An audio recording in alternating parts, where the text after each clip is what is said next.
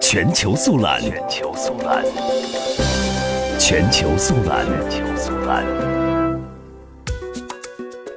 英国伦敦格伦菲尔大厦当地时间十四号凌晨发生大火后，伦敦医疗救援部门在推特上发文称，已将三十人送至五家伦敦医院接受治疗。英国卫报称，大厦所在的区域两间教堂已经开放，接受从家中疏散出来的居民。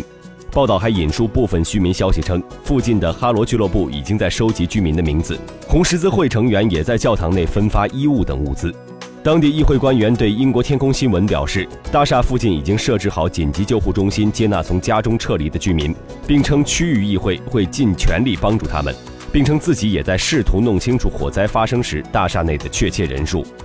一名居住在大厦高层成功撤出的居民对《卫报》表示，起火之时未有任何报警，只听见邻居的烟雾报警器声。这名居民批评警方未与居民展开对话，称着火已经五个小时了，仍缺乏相关信息。居民不清楚自己的亲属是否生还。他称自己能活下来十分幸运，但仍有很多人未能撤出大厦。发生火灾的高层公寓楼叫格伦费尔塔，位于北肯辛顿一带，建于1974年，有一百二十套公寓。按照伦敦消防局的说法，公寓楼层高二十七层，不过大厦翻修商说楼高二十四层。